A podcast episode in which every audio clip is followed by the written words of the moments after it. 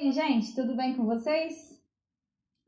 Vou, vou chamar aqui o Renato. Eu acho que também está tendo algumas lives, pelo menos para mim aqui está aparecendo várias. Se vai funcionar. Espero que vocês estejam bem. Hoje a gente vai conhecer um cara sensacional. Oi, Renato. Oi. Aí, deu certo, que bom. É, deu. Alô, tudo bem? Gente, tudo bem, e você? Tudo ótimo também. Eu quis chamar o Renato aqui. Eu coloquei um vídeo, inclusive, ontem aí da, do tour na fábrica dele. Uma, um vídeo incrível. Eu fiquei babando na fábrica, fiquei apaixonada com a organização, com, com o rótulo, com a identidade visual, tudo muito lindo. E Obrigado. ficou todo mundo super curioso. Ah, ah, inclusive, deixa eu perguntar de antemão, antes que eu comece falando errado. Se pronuncia OK ou OK? É, nó- há várias variações. Nós dizemos ok. Ah, ok, tá bom. Ok. Então é isso mesmo. Eu tava falando OK. Ah, mas eu não me importo. É, até fica giro. Então é ok, gente.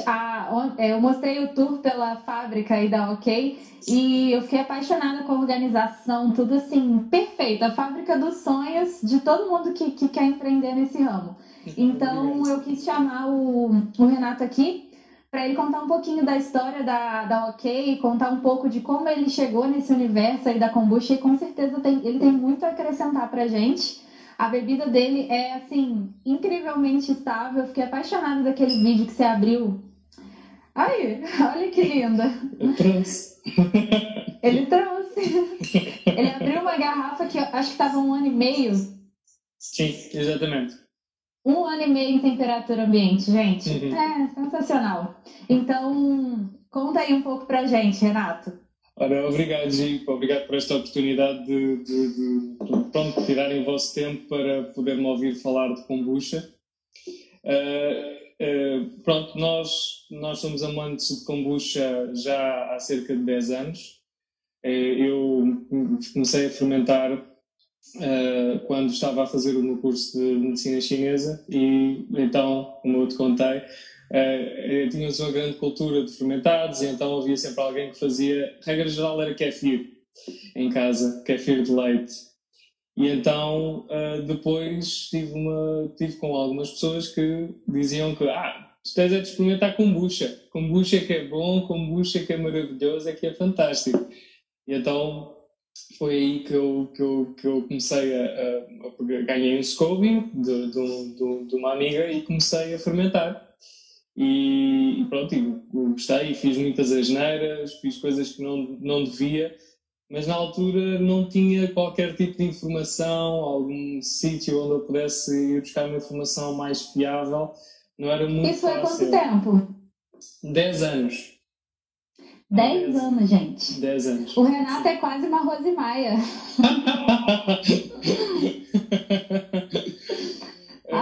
é muito conhecida aqui. Fermenta também há muitos anos. Pronto, olha, eu fiz, eu fiz desde os meus 18, mais ou menos, portanto é mais ou menos 10, 11 anos. Uh, então, depois, pronto, fui, fui fermentando, havia sempre algum problema que, que ocorria com a minha SCOBY, ou era porque não fermentava bem, ou porque não fermentava de todo, e depois a minha mãe estava sempre me ameaçando que ia deitar aquela coisa fora, SCOBY porque dizia que não era bonito e que não ficava bem lá, no lá na cozinha, então tá, chegou-me a deitar uma vez fora a Scooby e tive de arranjar novamente. Então foi assim uma, uma, história, uma história longa de amor com, a Scooby, em que de vez em quando nós perdia, eu perdia a Scooby e depois lá retornava. Uh, e então, há uns anos atrás, nós, nós tínhamos um, um projeto com, com, com, com o meu pai, com a minha esposa, que era um projeto de, de sumos saudáveis e uh, era, um, era, um, era um projeto que, que era muito interessante porque nós incorporávamos kombucha no sumo. Uma, uma, ou seja, não era nós queríamos fazer um sumo, mas utilizávamos a kombucha para degradar o excesso de açúcar que o sumo pudesse ter. Então, uh, não era bem o objetivo fazer kombucha.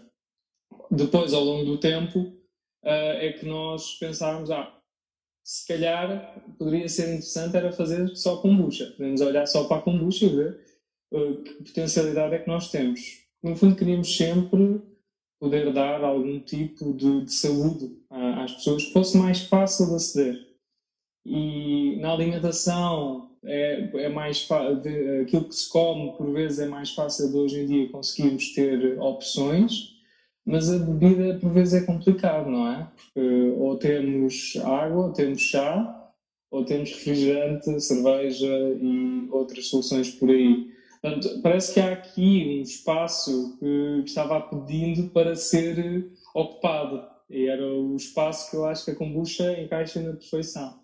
Que é a bebida que sabe bem, que é gasificada naturalmente, que não tem álcool e que é a fermentação, considerando cerveja, vinho e, e a kombucha, por exemplo, é a fermentação mais versátil que eu acho que, que existe porque nós podemos fazer um sem número de coisas com kombucha. Então, começámos a, estudar como é que nós podíamos desenvolver esta, uh, este, este conceito e começámos a trabalhar há cerca de três anos quase quatro, vamos fazer quatro anos de, de trabalho específico só para a kombucha. Uh, este agosto vamos estar de parabéns e, e temos, vamos ter esse privilégio de dizer que já estamos com este estudo exclusivo de kombucha há quatro anos. Bom, este foi a nossa história no geral, como é que nós começámos a mergulhar neste mundo. Depois, Todo mundo que começa com kombucha começa com uma paixão, né? É. Quando começa a, a, produzir. Com você não foi diferente. E eu falei, pra, eu falei com a galera que eu ia trazer um pouco aqui. Ah, antes de mais nada, deixa eu, eu te fazer uma pergunta aqui da, da minha amiga da custódia. Antes que uhum. suma, ela tá falando que viu o seu vídeo em que você ensina a fazer kombucha caseira. E perguntou qual o pH dos 500ml de starter que você acrescentou a um litro e meio de chá fresco. Esse eu ainda não assisti. Então, okay. mas você deve saber do que ela está falando. Sim, sim, sim, sim. Certo. Uh, nosso, nosso starter está à volta de 2.7. 2.7. Aí, custódia, 2.7.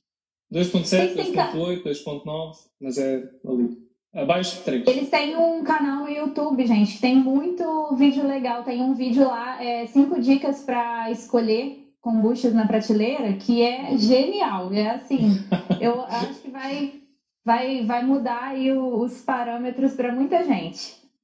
Ah, e o que eu queria, o que eu queria uhum. conversar com você também era com relação uhum. a essa transição de uma uhum. produção caseira ali para uma produção comercial e como você uhum. percebeu que seria necessária o desenvolvimento dessas técnicas que levaram à, à estabilidade, à bebida que uhum. vocês têm hoje. Ok. Então, uh, o, que, o que nós nós fizemos primeiro quando nós decidimos fazer a kombucha para, para vender, uma kombucha comercial, foi procurar um espaço onde isso pudesse acontecer. Porque primeiro fizemos uh, testes num pequeno laboratório, num espaço pequeno, que seria o equivalente a uma cozinha, simplesmente. Portanto, era ali onde nós fazíamos a nossa bagunça toda cerca de 10 metros quadrados, nada mais do que isso, e foi aí que nós traçámos o perfil daquilo que nós queríamos fazer. A partir daí, pronto, fomos à procura e nós estamos mesmo em Lisboa, aqui mesmo sediados na, na região de Lisboa. Então, uh, privilegiámos procurar à volta desta zona um local que fosse, que fosse bom. Uh, mas o que acontece é que na altura era um pouco complicado de encontrar um espaço, porque quase todo o espaço estava ocupado, ou então não tinha características uh, ou boas o suficiente para fazer um produto alimentar. Uh, ou, ou, por vezes uh, eram muito caros, então estávamos sempre nesse impasse. E chegámos a ter locais apalavrados, locais mais ou menos 55 metros quadrados, depois tivemos de procurar Uh, outros, depois ou era o teto, que, que a parte superior da fábrica, de, do espaço, uh, que, não, que não era todo recomendável para aquele tipo de, de, de, fermentação que nós íamos fazer, aquele tipo de produto. Então, nós uh, focámos em, em, em, tentar arranjar um espaço que fosse mais ou menos funcional. Esse foi o primeiro passo. Uh, e depois encontramos aqui este espaço onde nós, nós estamos agora, que é um pouco. Aí é muito grande, né? É, é, é, é, maior do que aquilo que nós iríamos necessitar, mas dadas a, aquilo que nós, que nós tínhamos disponível, era o único espaço praticamente que nós conseguíamos fazer as coisas de acordo com aquilo que tínhamos idealizado. Então esse foi o nosso, foi aquilo que nós pensámos, não? nós temos de encontrar um espaço uh, que, que, tenha condições para, para fazermos aquilo que, que, que nós queremos, porque senão, se não for fácil fluir, se não for fácil de, de, de crescer, nós, nós depois temos um problema, não é? Que não, não fica lento o processo, ou então tem de quebrar porque tens de mudar para outro espaço para voltar a, montar tudo novo. E nesse tempo pode, pode ser muito complicado porque depois a combustão muda. Tá? No outro espaço a combustão pode mudar. Portanto, é, uh, temos de, idealmente teríamos um espaço mais pequeno, numa fase inicial, para os, para os testes que nós fizemos, mas só que não havia disponível. Então decidimos assim e assim já ficava e vai ficar durante muitos anos, uh, felizmente. E então, depois de decidir o espaço, decidi bem tentar perceber uh, a kombucha naquele espaço, como é que ela ia se comportar naquele espaço. Então começámos com fermentadores mais pequenos, fermentadores de 30 litros, fizemos uma coisa um, inicial mais pequena e aquilo que nos propusemos é vamos tentar fazer uma kombucha estável. Uh, e porque haviam algumas kombuchas no mercado, no mercado português, que estavam à temperatura ambiente uh, e, e, nós não sabíamos qual é, qual é que era a razão pela qual ela estava à temperatura ambiente. Mais tarde viemos a perceber porquê. Uh, porque, pronto, mais tarde, falta de legislação permite uma grande flexibilidade àquilo que se pode chamar kombucha. Eu posso misturar, a, eu posso misturar água com açúcar e chá e chamar kombucha que ninguém vai, vai proibir. Portanto, eu, se eu fizesse isso com iogurte, não podia chamar iogurte. Mas eu, neste momento, as regras que nós temos aqui em Portugal não existem. Então, há marcas que podem vir e chamar kombucha algo que é esticar o conceito, não é? Portanto, por vezes não tem mesmo nada a ver.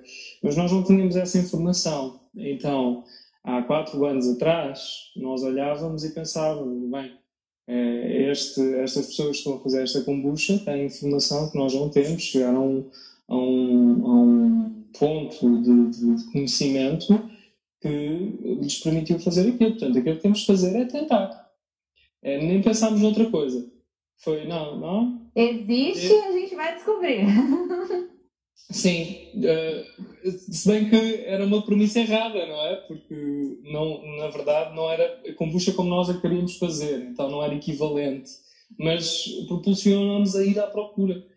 Então o nosso processo foi assim: fazíamos kombucha com determinadas variáveis, fermentávamos, engarrafávamos, e esperávamos mais ou menos um ou dois meses para ver como é que esse teste se tinha comportado. Depois abríamos à tudo à temperatura ambiente, sem qualquer tipo de refrigeração. Depois abríamos e víamos o que é que tinha acontecido, é, como é que ela sabia, como é que é, era, como é que ela abria, se era se abria bem, se saltava a carica, pronto, se saltava a tampa, Pronto, fazíamos essa análise e, e depois voltávamos a tentar. Então, isto era um ciclo. Fermentar, engarrafar, esperar, abrir, voltar. Então foi assim durante muito tempo. Muito tempo. Não foram muitas garrafas que nós tentámos. Foram praticamente dois anos e meio tentando direto. Direto, direto, direto. Foi só mais ou teste. menos. Só no teste. Só no teste. Não vendemos uma única garrafa. Isso é muito esse, importante esse testar. Muitas pessoas, uhum. é, porque eu, eu aqui tenho algumas receitas que eu coloco aqui na página, e aí as pessoas às vezes vão tentar e elas saem um pouco diferentes do que as pessoas uhum. esperam, uhum. né? Uhum. Uhum. Mas eu sempre falo, gente, tem que testar, porque depende muito da cultura, do ambiente, tem muitos fatores que, que alteram o resultado, então, uhum. se até para uma receita exata acontece isso, imagina para um padrão que você já quer chegar e, e você, você quer uma coisa, que, que aconteça uma coisa, e uhum. não tem exatamente um método de como chegar até lá, né? Porque pelo que eu vi na live uhum. da Nara, vocês foram tentando muitas técnicas diferentes, tipo Foi. de saborização. Inclusive tem uma pergunta aqui que eu acho que deve ter sido alguém que deve ter assistido a live de vocês lá. Porque okay. tá okay. falando que se ela é estável por invasar a vácuo. Eu vi que vocês falaram um pouco sobre isso, por retirar, de retirar o oxigênio da garrafa, mas Sim, eu não tinha. Não é vácuo. Não é Nós vácuo, temos, né? É só, não, não temos é equipamento para isso. CO2. É só isso. É muito simples esse processo. É, para fazer engarrafamento a vácuo é, é difícil. Nós conseguimos fazer pronto, nas garrafas de PET, podemos sempre apertar e fechar, mas na, na garrafa de vidro, como de é vidro nossa, não dá. É, é, impossível. E a maquinaria que é necessária para fazer um, um envasamento a vácuo é, é, é, é muito complicada para, para um nível de realidade em que, em que nós ainda estamos. Uh, e, e mesmo assim, nós também temos de ver aqui uma, uma, uma, questão que eu acho que é muito interessante, essa pergunta é muito interessante. Porquê? Porque se fosse uh, essa a solução, envasar a vácuo, uh, há muitas empresas que têm uma capacidade financeira muito superior à nossa na OP Kombucha ou a muitos outros produtores que já teriam chegado a essa conclusão e já estariam a fazer essa, esse produto. Portanto, a resposta, a resposta não. E acho que isto é uma coisa muito importante dos kombucheiros terem na cabeça a resposta não está numa, numa solução hum, tecnológica uh, avançada, não está num segredo de uma máquina especial que tem de se fazer. Não é isso. Ah, portanto, por vezes achamos que só quando chegarmos a esse ponto, quando tivermos uma máquina para fazer. Não, precisa ter o mínimo para, para, poder, para poder trabalhar bem mas acima de tudo, aquilo que eu diria é precisa de conhecer a kombucha, precisa de conhecer bem a sua kombucha, precisa de saber muito bem o que é que pretende fazer com a sua kombucha e também temos de nos conhecer muito bem a nós. Porque isto é, é um processo de tentativa e erro e sabemos quais é que são os, aquilo que não nos permite, dentro de nós, de continuar a tentar. É? Portanto, isso também é um ponto interessante. Portanto, a chave não está num processo tecnológico que já esteja a ser feito, porque isso, isso, já, isso já, já existe. É embalamento a vácuo, eh, como muitas outras técnicas que, que grandes fábricas eh, conseguem fazer. Portanto, se, se, fosse essa, se fosse essa a solução, era fácil. Tá? Tínhamos muitas marcas por aí a vender kombucha estável e, portanto, não é essa a resposta. Não é essa a resposta.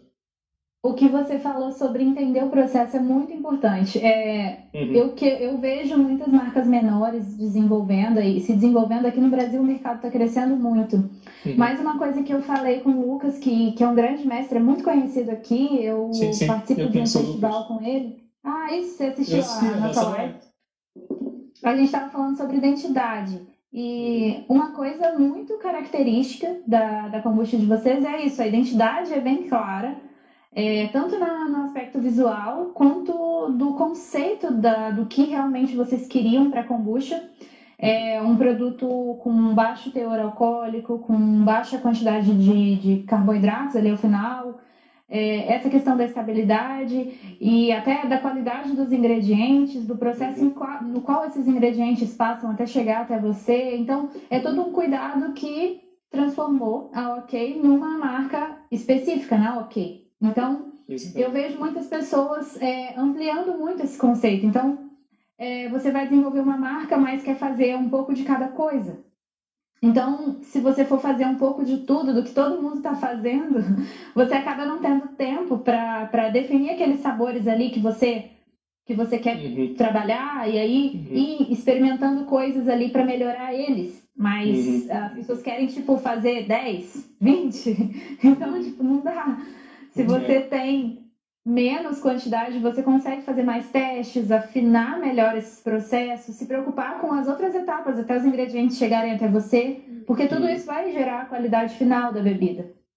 Concordo. É, e uma outra coisa que, que você falou sobre a padronização, que é importante nessa questão do, uhum. de que kombucha a gente está oferecendo para os nossos clientes e como essa, isso vai impactar em como as outras pessoas que não conhecem ainda vão enxergar a kombucha, o mercado em si. Uhum.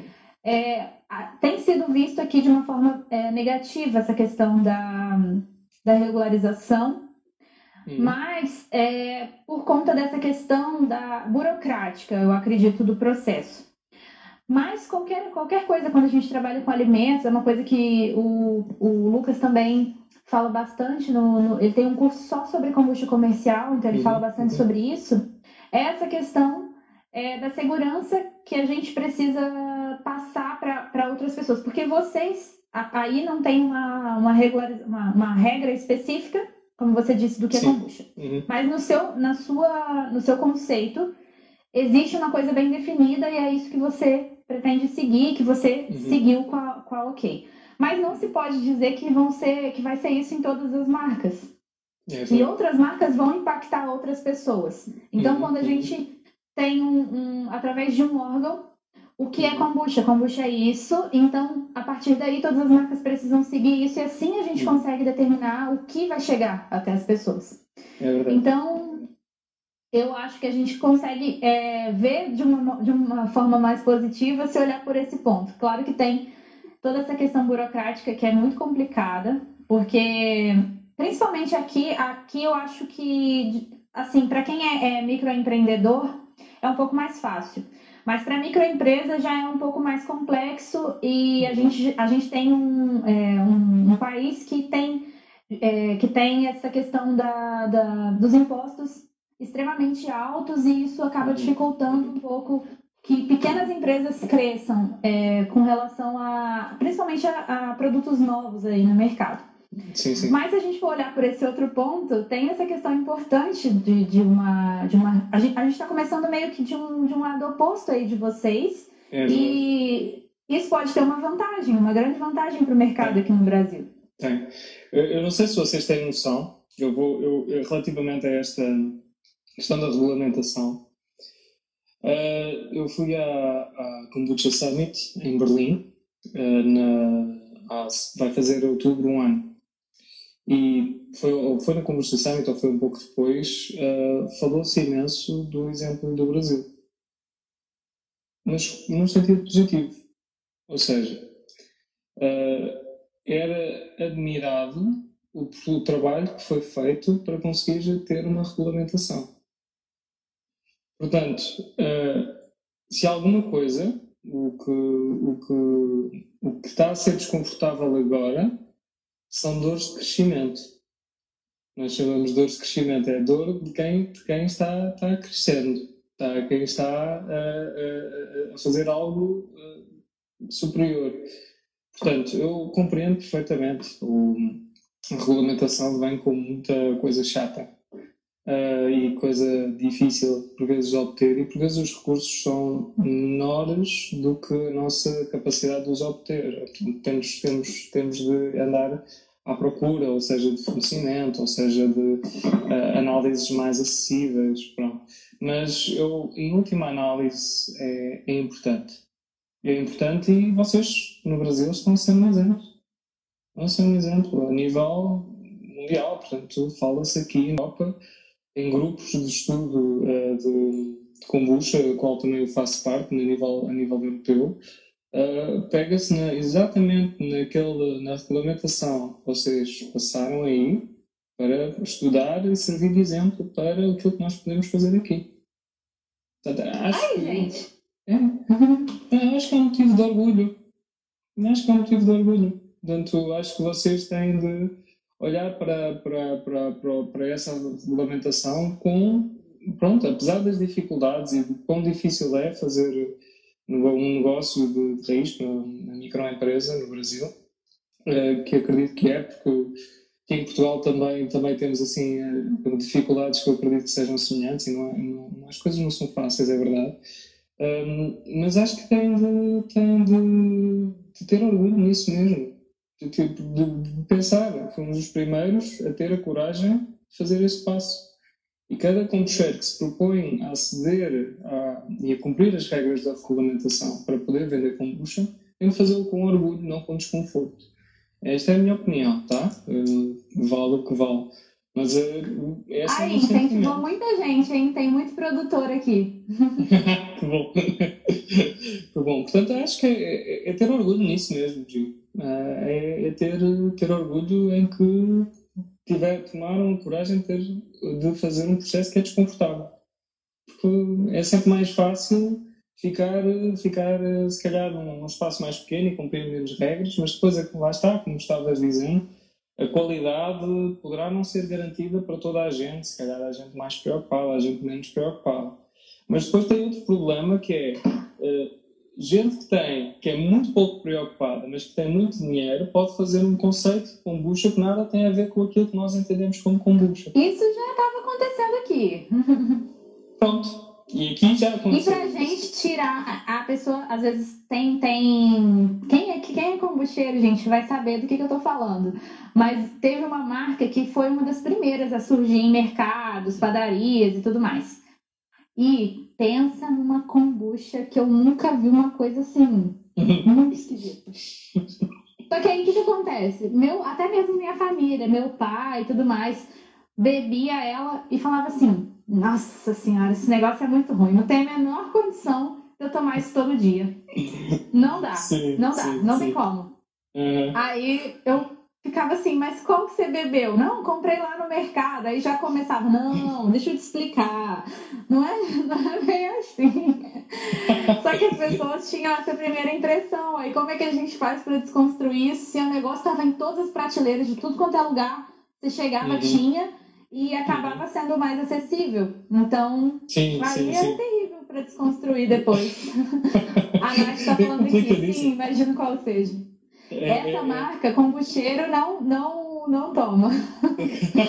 quem produz. Ó, oh, já estão até escrevendo aqui. Ah, é, quem produz, quem produz não bebe. É, exatamente, existe sempre uma marca assim. Nós cá em Portugal temos pelo menos duas que são assim, portanto, uma mais pois é. conhecida, é. outra menos. Mas é, é, como eu digo, fazer batota é fácil. e por vezes há marcas que fazem batota para aproveitar o conceito.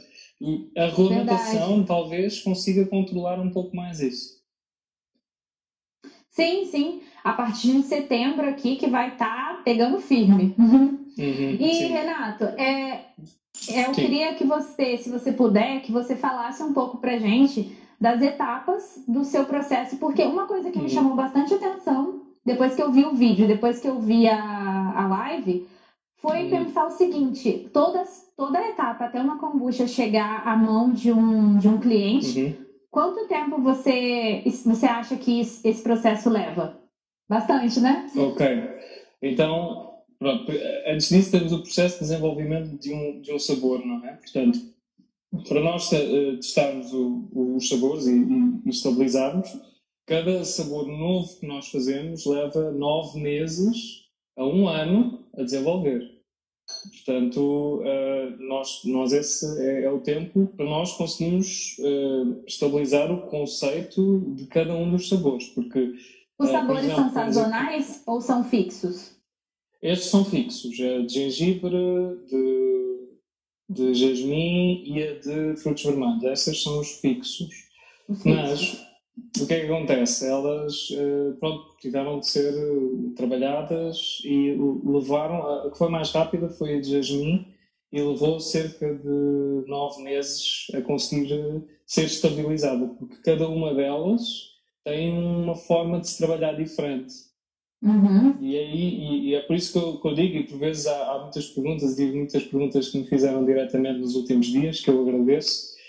Uh, perguntam-me ah, qual é, como é que você faz, como é que, como é que você consegue deixar a sua kombucha estável e a minha resposta é sempre depende, depende daquilo que eu estou a usar. Para esta é muito diferente a técnica que eu tenho usado para esta. São muito diferentes.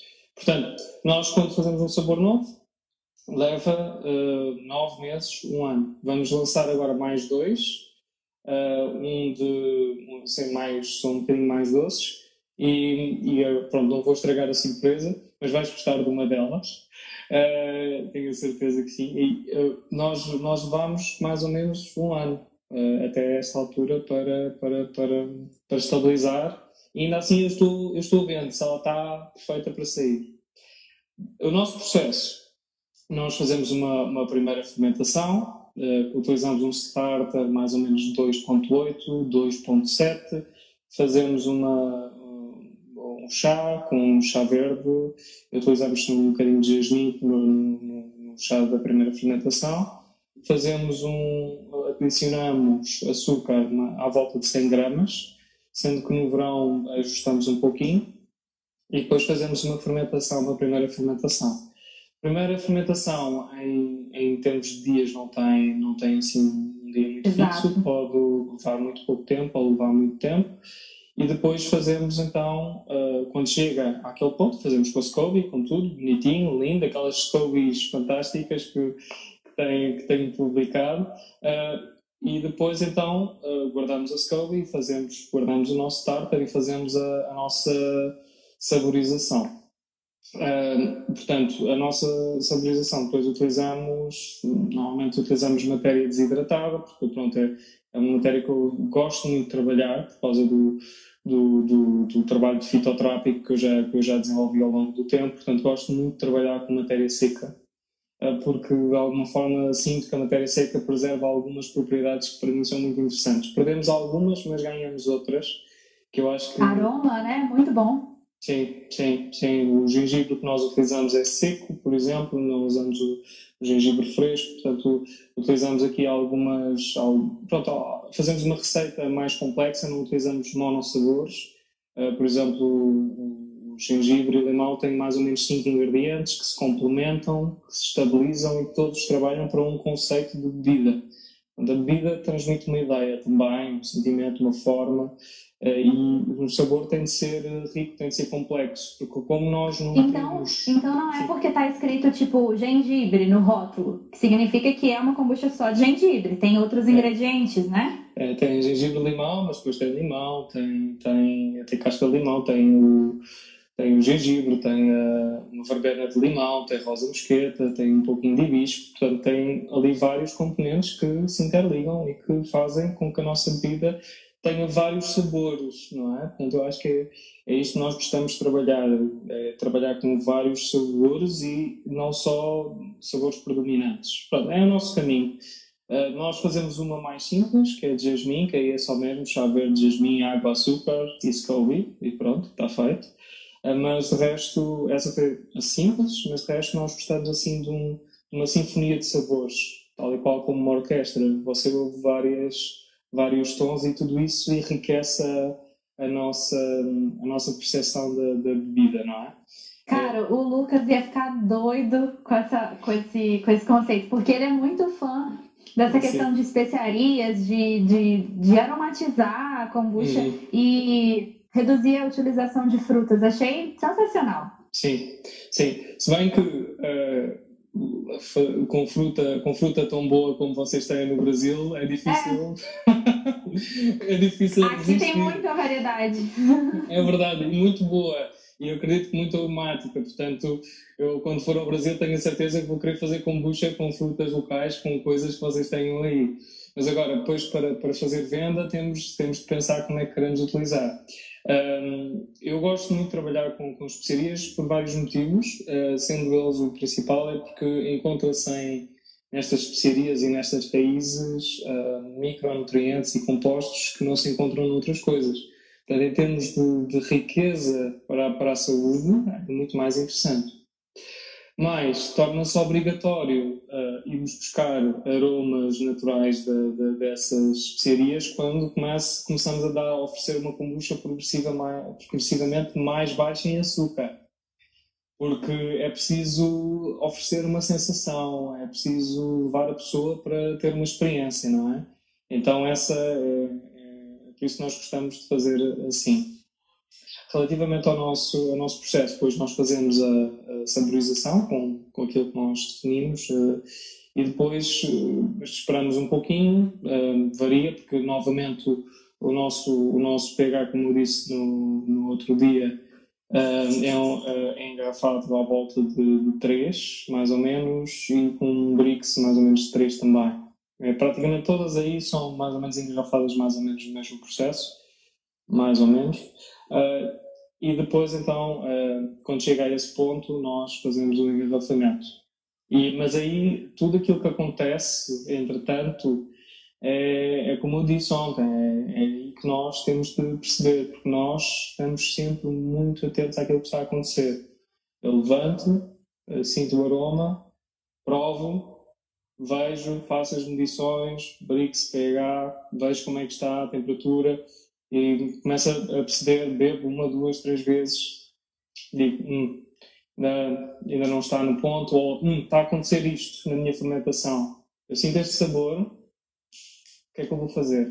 Tenho de dar aqui um ajuste. Vou mexer naquele parâmetro, vou, vou ver como é que ela se comporta se eu fizer isto assim. Espero dois dias, volto, volto a provar. Pronto, é este, é este o processo que, no, que nós, nós fazemos. Portanto, é um processo um, sempre dinâmico, em que nós estamos sempre muito atentos, vamos lá e controlamos diversos fatores. Um, não existe uma forma rígida, existem muitas soluções que nós podemos usar quando a, a kombucha assume um determinado comportamento e que não é bem aquele que nós queremos, não é? É, é como eu disse ontem, é um pouquinho como o futebol.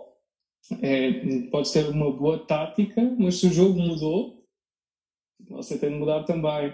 É, se calhar precisa fazer uma substituição. Pronto, há regras básicas, claro, nunca dá para jogar com dois goleiros, não é? Mas, uhum. há, mas há, há coisas que nós podemos fazer para ajustar, para fazer com que funcione a nosso favor. Aí depois fazemos o engarrafamento e é, fazemos a armazenagem no nosso armazém, sem refrigeração, durante mais ou menos dois meses, um, dois meses, é o tempo que, que, que espera antes de sair. Portanto, um mês, da, da, da, da, ou pelo menos um mês da nossa fermentação é que é necessária para depois ela sair para ser bebida por alguém. Portanto, porquê? Porque é o tempo que nós sentimos que é necessário para ela ganhar qualidade. E, e este é um conceito que nós ficamos muito felizes de, de experienciar, é este de que a nossa kombucha poder ganhar qualidade em vez de deteriorar com, com, com o tempo. Com o tempo. E isso é que o torna muito apaixonante trabalhar com, com a kombucha, não é? Porque ela passa um mês e para mim está muito mais interessante uh, do que quando foi uh, engarrafada. Uh, por isso, por exemplo, esta que eu estou, que eu abri uma, não resisti, esta foi engarrafada em fevereiro esta, esta de frutos vermelhos. E, é, foi engarrafada em fevereiro. Simplesmente antes de consumir, ponho no frio e depois tiro e abro. Porque ela produz gás natural. Gás natural é um gás mais instável, é uma bolha mais fina, faz espuma. Portanto, por isso que eu uso, hoje estou chique, estou usando este copo, mas é, uso um copo largo para, para, para, para esse gás naturalmente sair depois ele baixa e depois eu bebo a kombucha. Uh, pronto, é assim que, que, que, que, nós, que nós fazemos. Portanto, o tempo total da, da fermentação da, da kombucha, se nós considerarmos o tempo em que ela fica no nosso armazém a ganhar qualidade, é de 2 a 3 meses. Então, gente, olha, pensa no preparo que ele tem que ter para conseguir é, ter esse estoque e trabalhar tudo isso pensando que ela vai ficar esse tempo ali no armazém para ganhar a qualidade que eles esperam. Então, realmente tem que ter muito planejamento, né, Renato? É verdade, é verdade. Tem nós um fazemos estoque, nós vamos fazendo estoque, portanto, nós vamos pensando mais ou menos como é que vai ser eh, a adesão do mercado e nós, nós temos sempre de ter uma quantidade de paletes uh, mais ou menos cheios. Quando a paleta começa a esvaziar, temos de produzir mais uma ou duas produções para conseguir fazer com que ela vá ganhando qualidade. Nós temos ali pelo menos 5 paletes que têm de estar sempre ali. Tem de estar sempre ali porque é sinal de que estamos, estamos a controlar, estamos a fazer e está, está ficando e vai ganhando qualidade e só sai quando tiver qualidade. Um, por vezes já há clientes a pedirem, ah, dá-me o último, última, a última tiragem, que é para eu, o último, último lote que tenhas feito, é isso que eu quero, que eu quero o mais fresquinho possível, assim, não, ele tem que ganhar qualidade, não vai ser a mesma experiência. Uh, kombucha acabada de fazer, se, se tiveres a oportunidade de beber, não vai ter a mesma sensação do que um mês depois. Verdade. Eu nunca tinha. É porque essa questão da estabilidade é, é meio nova pra gente aqui, pra galera aqui. Mas Sim. uma coisa que a Nath escreveu aqui é que kombucha realmente ganha qualidade é, com o tempo e aqui a gente deixa geralmente na geladeira e ela vai ficando melhor com o passar do tempo. Mas eu acredito que em temperatura ambiente. Depois hum. só refrigerar ali para tomar deve ficar incrível. Sim, Sim, fica, fica. E tinha uma pergunta aqui uhum. é, falando como manter a reprodutibilidade do método, assim, com, em lotes diferentes com uma coisa tão sensorial. Uhum. É, não, não, é, não é fácil. Nós, nós agora vamos fazer um, um upgrade do, do, do nossos, dos nossos um, equipamentos de medição para termos mais capacidade de identificar que uh, aquela sensação que nós estamos a ter é porque ocorre determinada coisa na fermentação que consegue ser mensurada. Portanto, é, é essa agora a transição que nós estamos fazendo. É por isso uhum. que as pessoas dizem, por vezes, ah, mas conta qualquer coisa que tu fazes, vá, explica lá tudo para eu tentar ter assim alguma ideia de como, como fazer. E eu digo, eu vou, -te dar, vou dar informação que não é precisa, porque muito do nosso método é empírico e tem a ver também com o raciocínio e das soluções que nós utilizamos para, um, para gerir a nossa kombucha. Nós ainda estamos a tornar o processo científico, estamos neste processo agora mesmo. Uh, fomos atrasados pelo, pela situação da pandemia, mas uh, é este o processo que nós estamos a, a fazer, torná-lo mais científico e aumentar a reprodutibilidade. Ah, mas o, o, raciocínio, a forma, o conceitos, os conceitos e táticas que podemos ter quando a kombucha assume determinadas coisas pode ser treinada. E acho que isso é o que diferencia uh, um mestre kombucheiro do, de uma fábrica, não é? Portanto, uma fábrica monta tudo igual, mas o que nós queremos é esta riqueza, não é? Portanto, cada fábrica tem um mestre kombucheiro, o mestre kombucheiro tem de desenvolver esta proficiência e nós acreditamos que ela pode ser ensinada. E nós estamos a preparar isso mesmo, portanto, a fazer um processo científico e organizar aquilo que ocorre na nossa cabeça, na nossa sensação, em algo que se consiga uh, ser feito por, toda, por todo o mundo. Mas tem que ser treinado. E estavam falando aqui embaixo, uhum. Renato, faz um curso e vem para o Brasil. ele vai fazer, gente, ele vai fazer. Sim. Quando ele fizer, você é a primeira pessoa a divulgar aqui, já falei para ele. tá certo, temos acordo. Sim, nós estamos a preparar exatamente isso, porque nós estamos muito apaixonados com, com, com, com o processo, muito contentes por, por termos tido Uh, termos tido a sorte de termos encontrado uma forma empírica de poder trabalhar a kombucha e ela ter ficado estável. Uh, portanto, queremos uh, passar isso. Nós gostamos de, de, toda a gente e queremos é, o benefício da kombucha e queremos dar um curso para poder ensinar, mas queremos ensinar de uma forma, de uma forma que as pessoas consigam aprender.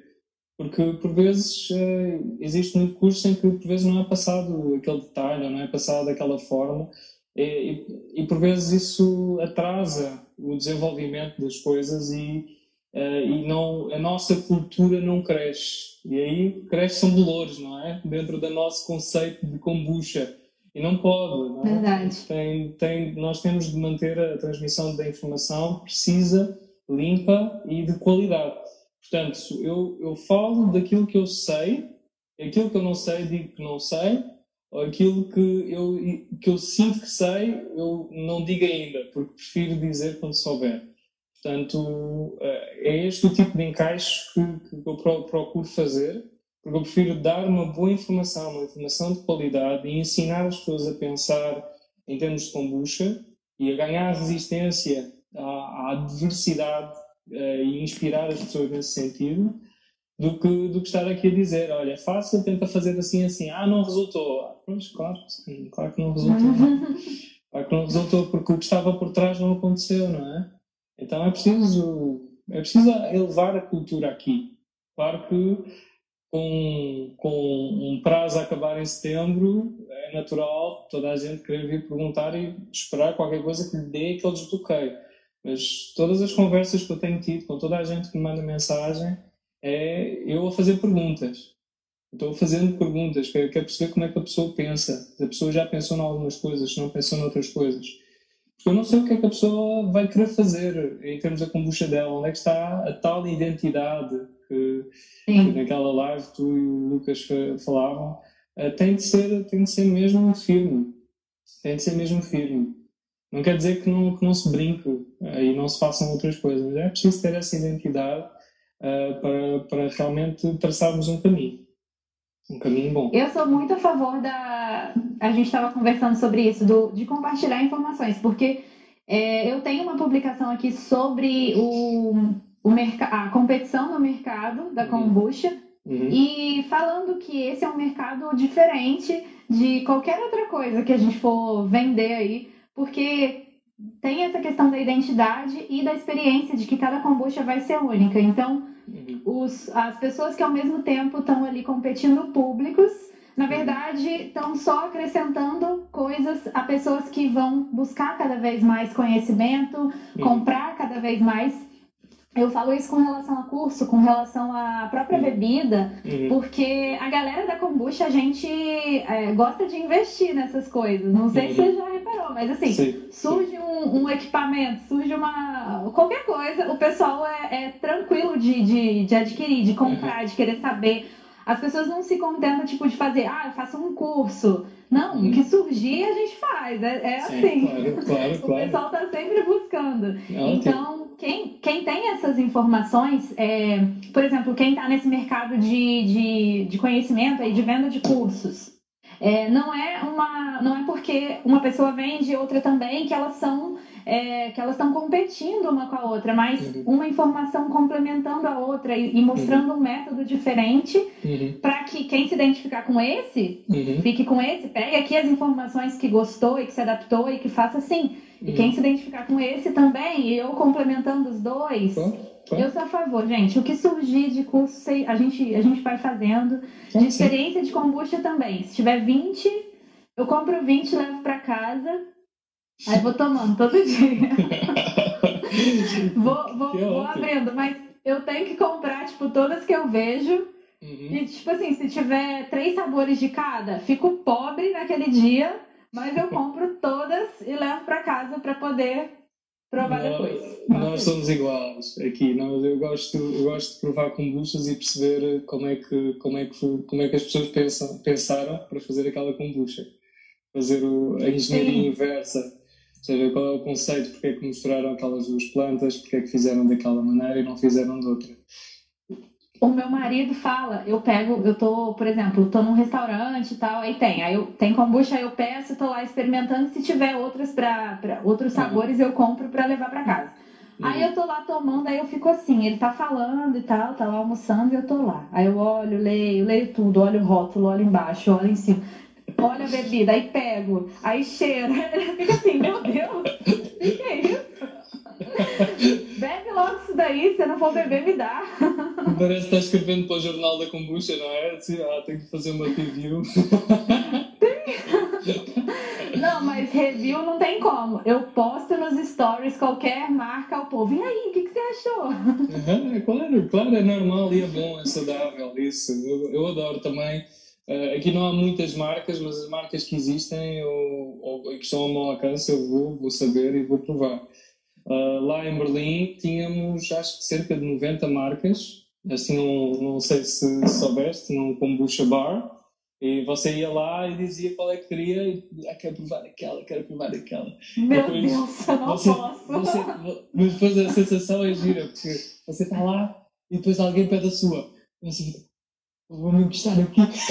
Só para ver o que é que estão dizendo. Ficar aqui do lado. Ficar aqui do lado. Sim, fingir que estou aqui. Depois dizer, ah, você tem de sair daí porque tem de dar espaço para. Ah, mas eu quero ouvir a conversa. é muito giro. É muito giro. É, eu também ia ficar assim. É. Coração tá aqui, ó. Ah, mesmo, mesmo. Sem dizer, depois assim, uma pessoa Tá com isso. Oh, yes! É, muito é uma experiência muito interessante. É, é isso que estavas a dizer. Não há duas kombuchas iguais, mesmo que tenham a mesma receita. Mesmo a mesma receita, é, é, é diferente porque é um, é um organismo tão complexo, não é? Que pequenas variações vão criar variações. Uh, no, nos nossos lotes é sempre diferente. Cada bebida, cada lote tem sempre um traço de sabor diferente. Uh, eu fiz um vídeo que eu vou postar uh, dentro de uns dias, que era a abertura da, daqui da, da, nossa, da nossa Pure. Abri, abri três delas diferentes. É um amigo meu que é, que é pasteleiro, mas ele tem uma, uma percepção de, de sabor que é fenomenal então o desafiei, ele fez um vídeo comigo, eu abri três garrafas de três alturas diferentes. É muito bonito é perceber que, inclusivamente, a estabilidade delas são, é, são diferentes. Portanto, é, são as três estáveis. Que legal. Mas as três comportam-se de forma diferente. E foi o mesmo SCOBY, a mesma pessoa, o mesmo método, mas o que é que mudou? Mudou a estação.